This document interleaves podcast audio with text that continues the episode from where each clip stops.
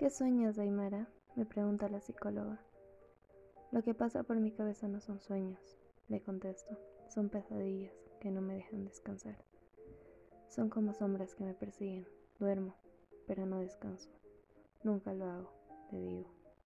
Cuéntame, insiste Nancy. ¿Cómo es esa pesadilla? me pregunta. Una casa. Siempre la misma casa.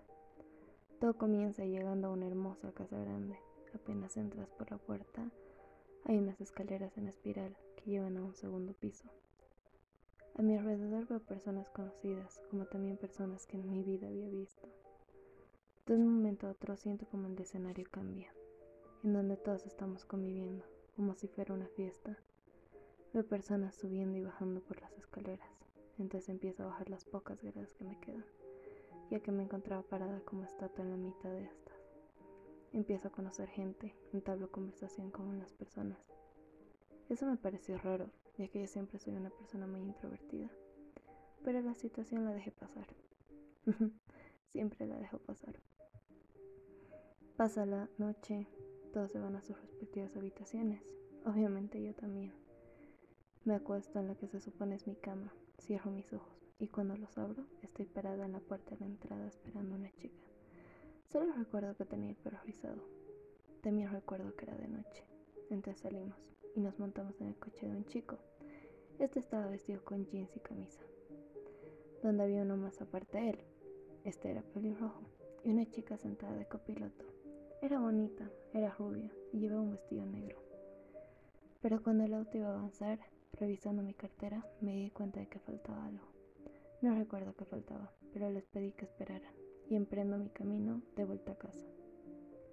¿Y qué pasa luego, Dai? Me pregunta. Entro a la casa, pero todo está oscuro, las luces no servían.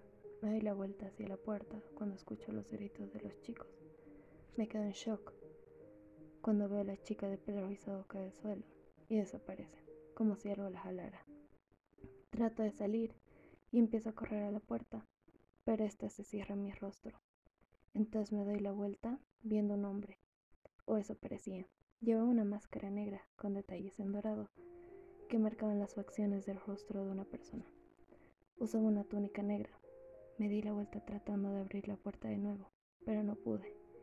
Entonces de la nada aparezco en la sala, donde me encuentro tirada en el piso. A mi alrededor hay personas con la misma máscara y túnica que el hombre de antes. Cuando miro al lado mío, veo el cuerpo ensangrentado de la chica de pelo rizado.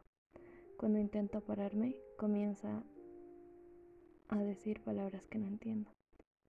Y empiezo como a convulsionar. Es ahí donde despierto. ¿Y qué sientes cuando despiertas? Me vuelve a preguntar Nancy. Apenas despierto, es un dolor en el pecho, como si me estrujaran el corazón. Pero después de unos minutos, siento vacío, como si fuera incapaz de sentir algo. ¿Y es por eso que intentaste suicidarte? Me pregunta Nancy. No, no es por eso. Entonces, vuelvo a preguntar. Es porque creo que todo lo vivo. Cada que cierro mis ojos es como si me transportara a esa casa y todo sucediera de nuevo, ya que todo lo siento. El tacto de las personas, las texturas, todo. Sé que debe pensar que estoy loca, pero sé que todo lo que pasa es como una advertencia. Dijiste pesadillas, entonces no es solo lo que me cuentas, ¿verdad? Me dicen. Son pesadillas en prula, porque la persona que cae al piso y jalando los pies no siempre es la chica. Cada que duermo es otra persona, un ser querido, una amiga, una persona. Esa casa muestra belleza pura, deslumbra pureza, pero cuando ya es tarde, te das cuenta de que en las sombras puede haber una maldad enorme. Por eso intenté quitarme la vida.